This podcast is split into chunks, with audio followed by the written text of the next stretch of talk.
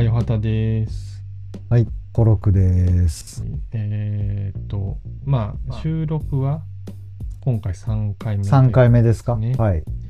今日は、えーっと、2022年5月26日なんですけど、はい。まあ、いえーっと、いよいよ、えどーっとどうしたんですか？そうですね、もうこれ、はいすでにもう、聞いてる人たちは知ってる話なんですけどあの、やっと番組が公開されてるという。いやー、おめでたいというか、ねもう、あよはたさんにおんぶに抱っこで、いえいえ。ありがとうございます、いつも。あの、暇、暇人なんで。いやいやいやいやいはいやいや、僕も暇な、暇です。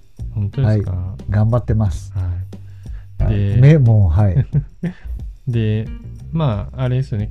し今日5月はい26日で第1回、えですねーとそうですね、出版 DX というテーマで、はい。えっと、もうすでに公開されてて、まあ、この時点、この回が公開されてる時はもうすでに何本か公開されてるはず。面白いトークがね、もういっぱいあるんでそうですね。爆笑。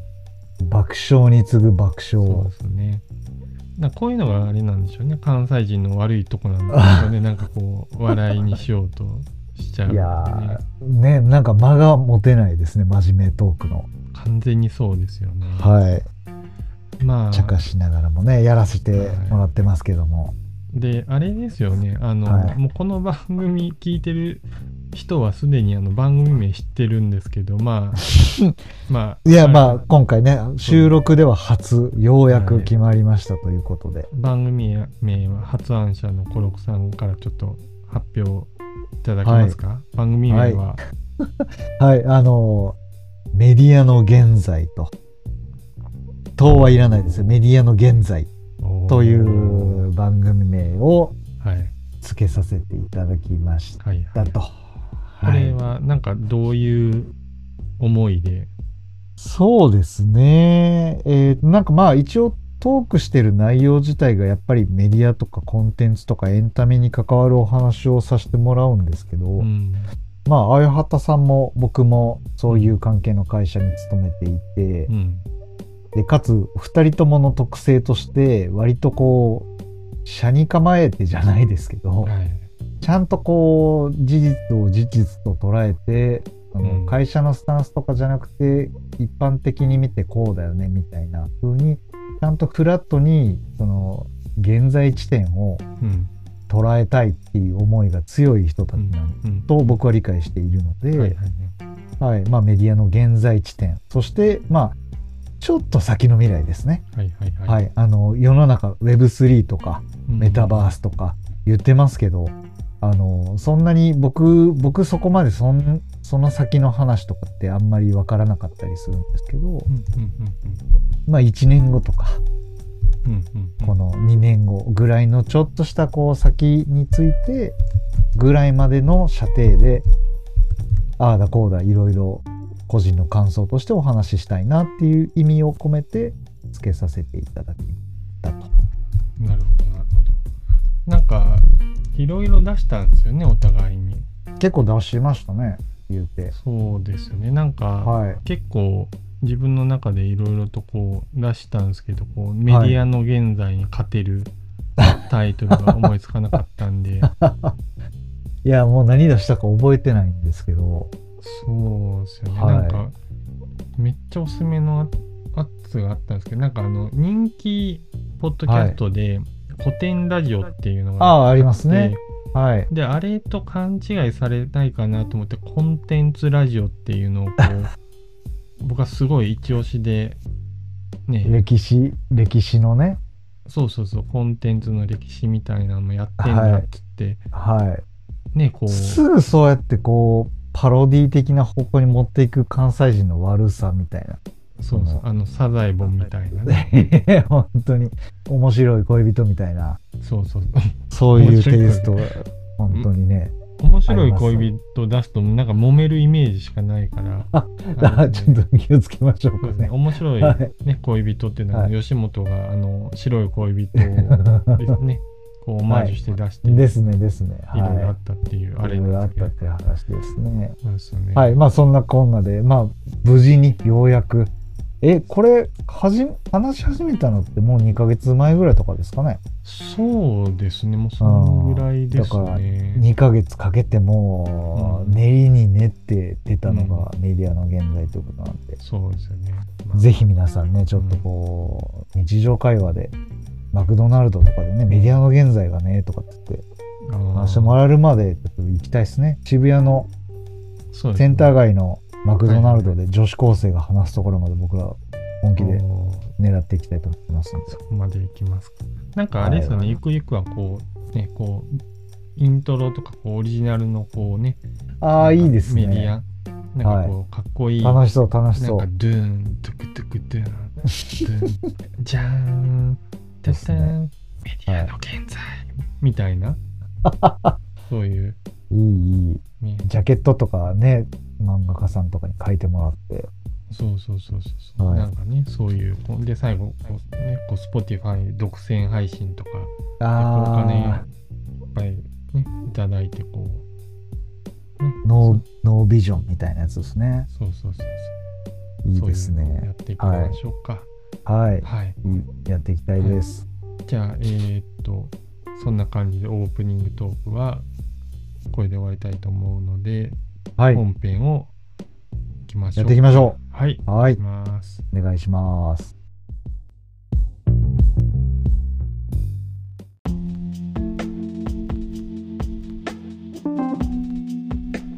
ということで、はい。かあの最近結構周りで話題になってる本があって、はい。なんかあの映画を早送りで見る人たちっていう本があるんですけど、ありますね。読みました？えーっとですね、僕も実はその、今回第3回目をトークする際に、まあ、おのおのでテーマ出すんですけど、うん。あよはたさんがたまたまこの本を取り上げるのどうですかねって言われたタイミングで僕ちょうど買ってて、はいはいはいはい。はい。いざ読もうと思ってたタイミングだったんですよ。うんうんうん。なんで、あの、結論から言うと途中です。はいはいはい。まだ でも、まあ、なんかある程度は読んでるってことですそうですね。はい。あの、読み始めて、はいはいはい。完全にはあれですけど、ん結構読み進めている途中で、うんまあ興味深く拝読しておりますね。この公文写真書さんの、そうですね。稲田豊文さんですかね。はい。稲田豊さんね。豊志さん、あ、はい失礼いたしまはいはいす。豊志さんの。ですね。はい。もともと著者の方は、えーっと、あれか、ギャガ、ギャガに入って、その後、キネマ春報で、はい。DVD 業界誌の編集長編集長、を経て、独立書籍編集者を経て独立と。ですね。はい。帯がかかってて見えなかった説明文が。はいはい。うん。まあ、そうですね。で、まあ、ちょっとこれそうですね、プロフィール見てもらったり、本、この本読んでもらったらわかるんですけど、はい。結構、私が所属してる先の、まあ、えっと、メディア、はい。現代ビジネスが、そうっと関わってるんですが、まあ、一応、なんかあんまりはい。私も一読者という立場で、うんそうですね、うん読んでてってとこで、うん。はい。なんかまあ、あれですよね、でも、コロクさんはまあ、まだ途中までだから、こう、読んで感想どうでしたかって話もそうですね。まだ、そう、うんちょっと時期尚早なものでうん恐縮なんですけれども。うんまあ、あよはたさんはもう最後まで読まれたと。そうですね。はい。なんか結構そうですね。見る側の話としては結構、うんはいまあ、起きてる話としては、そうですね。うん、なんかそうなんだろうなっていうのはこうなんか TVer とかでもなんかあのはい。TVer の CM 今やってるのかな、なんかいいわゆる？ば倍速というか1.75はい。倍速とかでドラマとかすぐに見れますよみたいなのをはい TVer 自身もうん。い CM してたりとかもしてたのではい。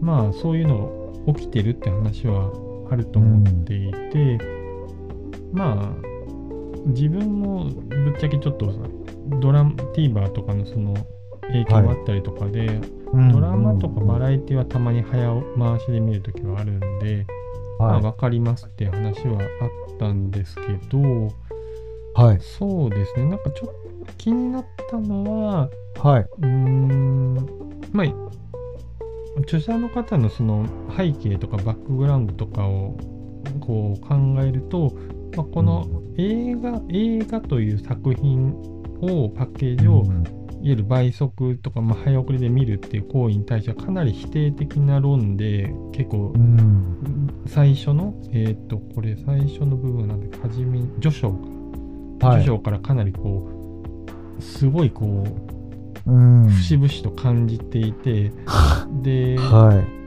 まあ、事実として起きてることって話を追っかけてる話はあるんですけどやっぱり著者の視点としては結構バイアスがかかった話は多いなっていううのはん。ちょっと感じていて。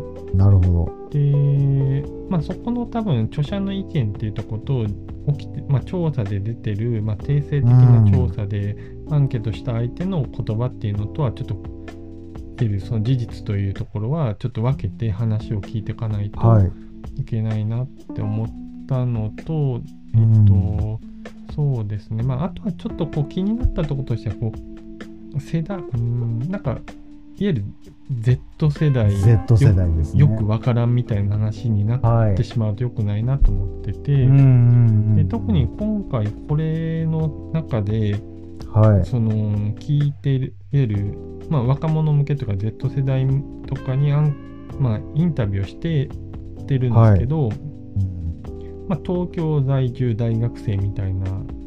うんとそれが代表的なその世代の意見なのかっていうのはちょっと感じるとこもあってなるほどなるほで、まあ、やってるのはやってるので多分はい。そういうどれぐらいそのもうちょっとこう定量的な調査をしてたものとかと、どはい。まあ、ある程度定量のデータとかも含めて、まあ、ぶつけてるとこはあるんですけど、まあ、ちょっとこういろんなこうバイアスがかかってる部分は少しあるなっていうのはちょっと印象としてはあるんですけど、なるほどただおおむね事実としてはもうこうなんだろうなっていうのはうん感じましたね。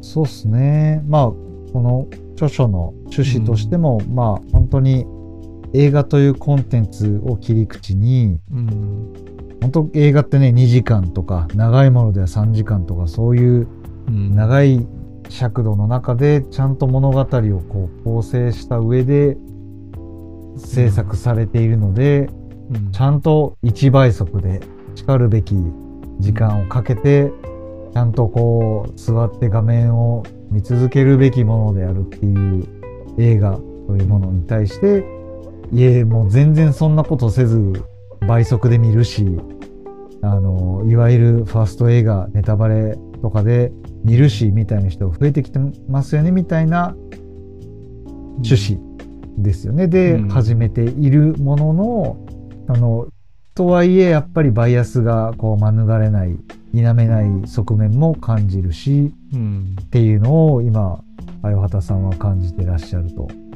そういう理解で良いですかねそうですね。うんで多分この、まあ、稲田トレスさんという方、まあ、僕もお会いしたことがないのであれですけど、うんうあの1974年生まれなので、まあ、あ40 48歳とかになるのかな、世代的に。だから、まあ、多分戸惑いがめちゃくちゃ大きいのだろうなっていう感じがすごいしてるんです。僕、僕自身もまあ36とかですけど、37か、うん。37ですけど、うん。いや、理解、まず理解に努めようとするけど、なんか頭が追いついてない感覚。うんが、もう今まさに起こっていることなのかなっていう理解を、その僕も今言うて序章とか第4章第5章とかあの、うん。いろいろこう読んでいる中でうん感じたことなんですよ。うんうん。で世代の話そう世代でこうまとめるのが是か非かみたいなところはありますけど、うん。うん。やっぱこの書いてる人自身がその、ねそれこそバイアス的な話として、まあ、本当映画を映画作品としてうん。ちゃんとその行間とか、間とか、うん。そのたわいもない会話みたいなところからそこも含めての世界観を享受するコンテンツとして映画を楽しんできているうん。楽しんできていた人たち。うん。としてのなんかそういう意味ではなんか生々しい感じうんありますよねって気がしてて。そうですよね。はい僕の世代がうん。僕の世代って結構やっぱ本当いろいろ変化その土曜日があの学校休みになりましたぐらいのはいはいはい。そういうゆとりの狭間ゆとりになる直前ぐらいとかの世代なんですけど多分僕らって、そういうこう時代が変わっていくよねみたいな。のになんかどの年代でもさらされてる感じがあるんで、はいはいはい。うん、結構ニュートラルに見れているのかもなっていうふうに思いましたねそういう著者さんとかと比べたら。うんこれちなみにコロクさん自体は、はいそういうははまあ早送りとかその早回しで見たりとかってはいすることってします、いや僕しないんですよね。うん。なんかあまあやっぱ僕自身のこれスタンスとかあの立ち位置は多分強く関わってきてるんですけど、うん。やっぱ作品を作るとこ作る側にも回るし僕は、うん。はい、でそれを届ける側にも回るんであのやっぱり作品を作品たらしめているものってやっぱ作り手の意図をちゃんと汲み取れないと、ん。汲み取りたいっていう気持ちがあるので、はい、なんで1.5倍速とかでまああのなんだろうラジオ番組とかはうん正直1.5倍速で通勤の時に聞いたりしますけど、やっぱそのこと物語に関してはうん。やっぱり、うん、ちゃんとその作り手さんの意図する形で意図する、うん。えーよ見方読み方で読むことに努めてるっていうのはありますね。うんうんう、ん、だし倍速しても僕多分脳内処理が追いつかないんで、あの 普通にちゃんと見たいなっていう気持ちもあってうん。苦手ですね飛ばすのは。自分もそうですね。なんかラジ、ポッドキャストは早回しで聞くのが多くて、はい。うん。ラジオラジオは普通の速度で聞くかな、はいなんかちょっとわかんないですけどラジコのブラウブラウザー版で聞くのが多いんでなんかそれが倍速機能ないっぽいからしてないだけなんですけどドラマドラマはそのたまにこうそうですねがっつり見るもの以外は結構早回しで見たりすることあったりでうん。映画はい一切しないっすね。なんかそうっすよね。うんさすがにちょっとわけわかんなくなるっていうのもまああるので それは多うん分同じようにこう脳内処理ができないからそうなのかもしれないですね。うん。そうですね。なんかもうまあ本当だから僕は小学生の頃からやっぱ映画館に行って映画を見るっていう。うん。その映画とはこういうものであるみたいなまあ多分前提とかもあってうん。それで育ってきてるから普通にやっぱ平日もまあ仕事忙しくて家帰ってきて夜ポップコーン買ってのあのお酒お酒なのかジュースなのかを片手に、えー画面、まあ、真っ暗にして画面テレビの画面であの夜中に映画を見るっていうのを、まあ、割と本当に頻繁にやってるんで、そうういうはいだからそういう体験自体映画を見るっていう行為自体のん体験から入るタイプなのかもだからスマホで映画見るっていうのを僕は言うてまだちょっとあの妥協妥協妥協して見る感じですね。はいはいそういう意味では。そっか。スマホで見るってこと自体がもうだ妥協ってことなんですね普通に。そうですね。別にいいんです、うん。いいんですけど、うん。スマホだってやっぱこうちっちゃいし僕はやっぱその物語の世界に没入したいっていう気持ちがあるんで、うん。なんかそうスマホとかだと没入できないっていうなんか多分感覚があるんでしょうね、うんやってみたら多分慣れてきたらそうじゃないのかなっていう気持ちもあるし、うん、でもそんな感じです。はい。あれですねこの著者の稲田さんもはい。冒頭に書いてましたけどこうまあはい。仕事上でこうなんかこううん見なきゃいけないものとかは実は早回しで見てたみたいなことはまあ昔書いてましたね、うんそうそうそうあったんで、はい。まあ、まあそれはもう別ですよね。別そうですね。まん。あ楽しむっていう話と違うっていう。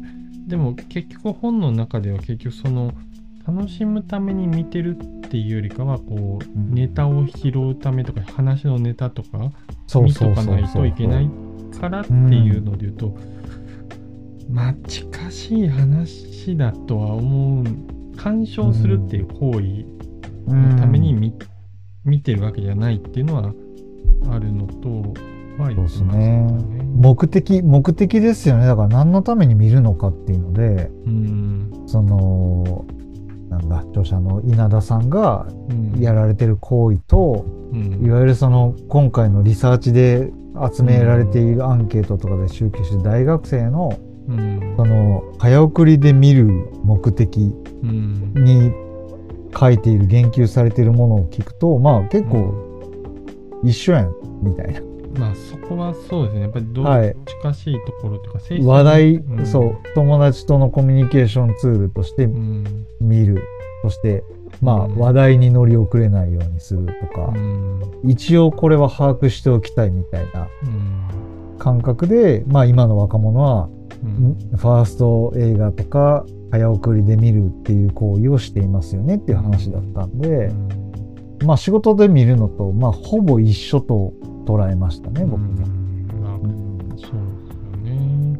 でも、そうなんですね。なんか自分がそういう、ただ今、その世代、いわゆる20代前半とかになってってなった時に、はい、そうなるかっていうと、なんか、これ一点だけ少し引っかかってるのが、はい、なんかそんな窮屈な友人関係とかだったら、はい、関係性持たなきゃいいじゃんっていうタイプなんで、はい、自分はそうなんないだろうなっていうのは正直こう、はいはいはいはい、気持ちとしてあるんでだからそういうところがちょっと聞いてる相手のバイアスがかかってるっていうか大学生の、なんかクラスターとか所属してるコミュニティとかのバイアスってことですかね、そうそうそうそうそう。そうあまあそれは あるかもしれないですね、うん、否定はしないですけど、うん。うん、そうまあ確かにどのコミュニティに所属してるかで全然僕も確かにめちゃくちゃ変わると思いますね。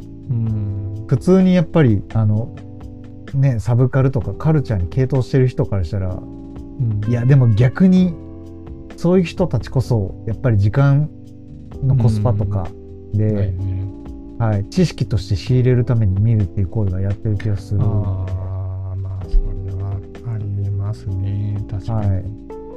まあそうやって立ち返ると僕もやっぱ仕事上漫画に関わっていて、うん、あのやっぱ打ち合わせしたりトークイベントをすると作家さんのやつを、うん、作品を1巻から最後まで読み切るかって言われると読み切れない時間とかもあるんで、はいはいはい、この巻だけかいつまんで読むとかやってるんで、まあだからそういう意味でその会話に追いつくためとか、うん、仕事で特集組むためとかっていう使い方ではまあ理解できるし、うん、まあやるやるね。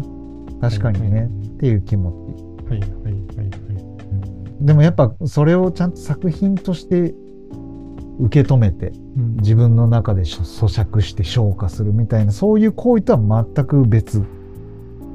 うん。うん、っていう前提を持った方がいいなって感じですね。なるほど、うん、この本の話って、まあ、受け取り側の話がメインではあると思うんですけど、はい、まあコロクさん仕事上こう、まあ、クリエイターの人たちとか、はい、まあ、漫画家の人たちと接することが多いと思うんですけどなんかそういう人たちってこういうその、まあ、映画を早送りで見る人たちみたいなのとか、まあ、ちょっとあんまり言いたくはないんですけど例えばそのうんなんだろう。まあ海賊版みたい。まあちょっと、うん、まあ、早送り見る行為と海賊版見る行為ってもうなんか天と地の差のまあそうですね。それは違いますね。ちょっとあるんですけど、まあ、ただこう枠目出した通りに見てもらえないっていうところはなんかこう、うん、まあ距離はあるけど近いところあるかなっていうところで、なんかそういう人たちってどういうふうにこういう流れで、まあ、例えばあの本の中に見れてるファースト映画とかもそうだし、まあ、前だとこう漫画のコマを使って海外とかで YouTube でこう勝手にこう話されたりとかっていうのがあったりとかしてて、はい、はい、なんかそういうところってまあいろんな変換み転換点みたいな話で言うとこうどう感じてるんですかね。いやーそうですね。なんか本当映画の世界で今ものすごい巻き起こってるのってまあ漫画の世界でも少し前に起こったもうかつて通った道みたいな風にうん。思うこともやっぱり少なくなくて、うん。うん、でまあ作り手さんの立場からするとやっぱね、まあ仮に映画を作った人クリエイターの観点でいくとうん。やっぱり2時間ぐらい見てもらう前提で物語を作っててその物語で構成して起承転結なりその結晶点々とかまあその作品によって端幕構成とか考えた上でやってるからうんやっぱり一番の理想形は全部見て感動してもらうとか感情が動くみたいな体験をまあ当然するだろうっていう気持ちで作ってると思うんでうん。この変化に関しては憤りを感じる人もいるだろうしうん。ついて理解ができないって思う人もいるだろうし、ううんん。特にやっぱり昔から映画の世界に、えーどっぷり使っていればいるほど、うん。あのそこの感覚っていうのは理解とは遠い存在になるのかなと思っています。前提として、うん。すごいわすごいわかりますね。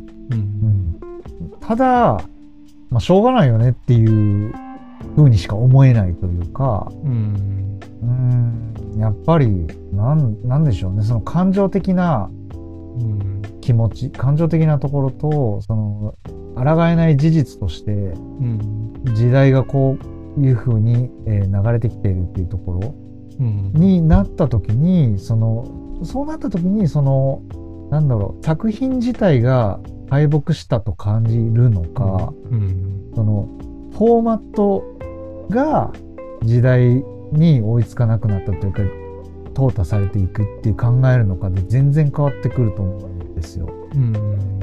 うん、だからそうだもともと2時間前提で作ってたけどそれもまあねいろいろ歴史がある中で2時間のフォーマットに多分あの映写機とかでうん。の関係、フィルムの関係で2時間とか3時間ぐらいの尺しか取れないからそのフォーマットに収まったみたいな。多分まあちょっと、あの歴史的にまあ音楽とかだとそういうねフォーマットに依存して時間が設定されてるみたいなところがありますけど、はいはい多分そういうフォーマットに結局適合してきてるんでうん。単純にフォーマットが変わっていくだけで変わっていくけども作品自体の強度が変わらないとかうんそういう考え方ってすごいあると思っていて、そう。でことその漫画の世界に置き換えた時に、うん漫画の世界で起こっていることって、まあ、まずはその紙の本からの電子書籍ですと。うん。うん、でこれも多分フォーマット自体が変わってますよ。うん。うん、でさらに言うと最近で言うとまあ電子書籍の中でも Webtoon っていう縦読みフルカラーみたいな、うん。今まで横読みでページをめくるっていう体験をした上で作品を作ってたのがうん。もうスクロール親指でスクロールして読者読者がスピードをコントロールできるみたいな世界になって、物語をどうこうそこの体験に応じて当てはめていくかっていう風になっているっていう中で、やっぱり戸惑うんですよね。特に昔からその出版社漫画としてちゃんとこう地位を確立してきた会社であればあるほどうん。戸惑うし、えーその従来的なフォーマットに、えーそこに価値を見出すというかやっぱまあなんなんて言うんでしょう。言い方すごい難しいんですけど、ううん。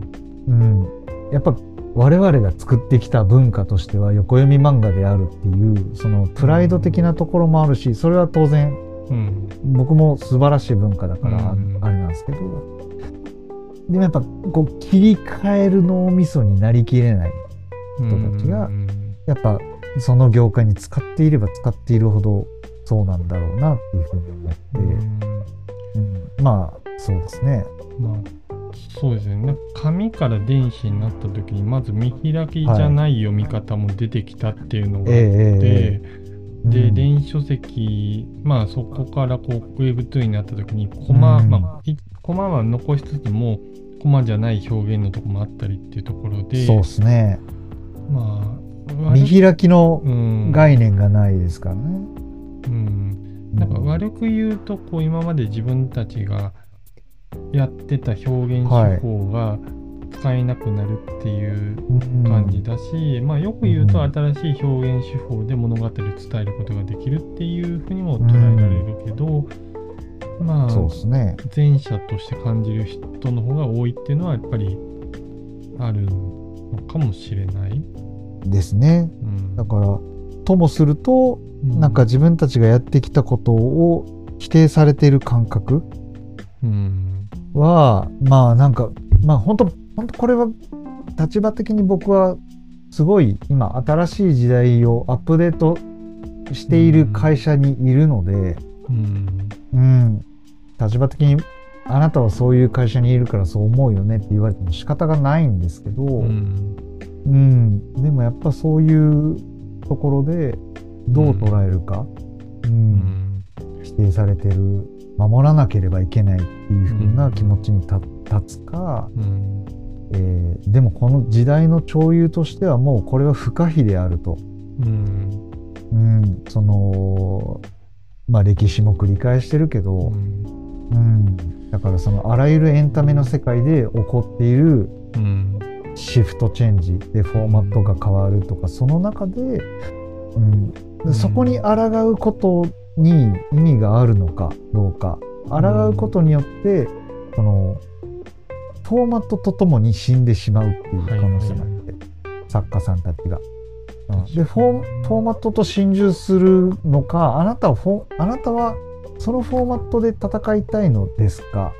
あるいは、作品をちゃんと届けたいのですか？みたいなところが多分クリエイターとして突きつけられているのかなっていう感じはああなるほど。あってだから、漫画の世界で言うとうん。あの結論やっぱり結論としてジャンプすごいなっていうふうに至るんですけど、おー。はい、やっぱり、うん。はい、やっぱ多くの出版社さんたちがうんうんデジタルシフト遅れました。で、えーいろいろやってるけどでもやっぱ新しい取り組みを積極的にやってる会社って見た時にうん集英社さんって圧倒的にどんどん新しいことに挑戦するうんし、うん、なんかなんかそれこそが集英社が集英社たるゆえんとしてあるのかなっていうふうに思うんですけど、はいはいはいはい。いわゆるジャンプがアンケート至上主義であるみたいな話って、結局その市政に問うてるわけじゃないですか。はいはいはい。評価を。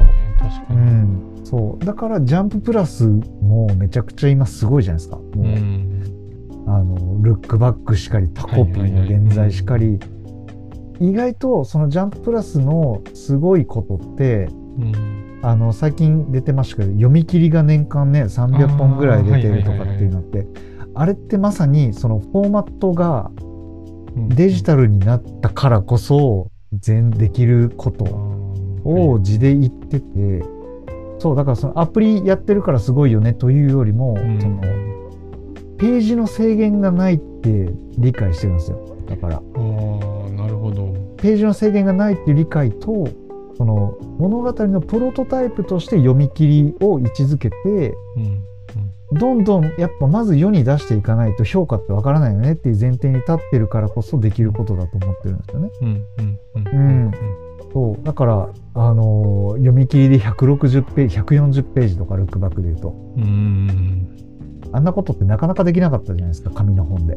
本誌でそうそうそうそうそう。は無理ですよね。そう。だしルックバックってうん。もうほぼノー編集。まああのーノー編集っていうのは前書き後書きとか一切なくはいはい。速攻で紙の本にしたっていうところとかあもーはいあれ意外とすい。ごいなと思ってて、うん。うん、だからもうじゃあ集英社なるほどみたいな。で他の出版社ってやっぱできないっていうかやってないというか、はいはいはいはい。うん。そういう感覚ってすげえうん。新陳代謝だしその王者で居続けられるのってやっぱ常に若者とかそのうん。新しい読者のことをを見てないとできないことなんで、うん。うん、だからもう集英社とか、まあ、ジャンプ、まあ、ジャンプですけど、結論。うん。うん、その時代が変わっても支持される、うんうん、かなり稀有な存在だなって思ってうん。見てたので、そう、だからまさに本当映画の世界でうん。どうなっていくのかっていうのは、はいはいはいはい、そういう会社が強いよっていうふうに思って見てますね。なるほど、うん。まあただそうですね。あと漫画って言うとあれですね。なんか Webtoon とかもねこうやって、はいなんかめまあ、はい Webtoon の会社増えすぎ問題とか ありますね。けどはい。まあ今の話みたいに新しいものにチチャレンジするかどうかっていうのはこうなんか大変ですねクリエイターそう。いや、ほいや、めちゃくちゃ大変だと思います。うん特にやっぱ40代とかねあの、うん今まで映画に親しんだ慣れ親しんだ世界がうん。激変激変するって、はいはい。うん、そのなんでしょう。しょうがない部分もあるんですよね。うん。なんか。すごい理解できるというか、うん。うん僕も未だに紙の漫画買い続けてますし、はいはいはいうん、やっぱ生まれ育って若い頃に体験してきたことって思い出補正もあるから、はいはいはい。うん、なかなか切り離せないよねっていう感情的な部分って、うん。うん、作り手の立場としてもやっぱ大事だと思うんで、うん。うん、だから本当あの勘違いしていただきたくないのはうん。是か非かというよりも、うん。とスタッフあなたはどうしたいんですかって突きつけられているはいはいはい。状況です。せでどうする？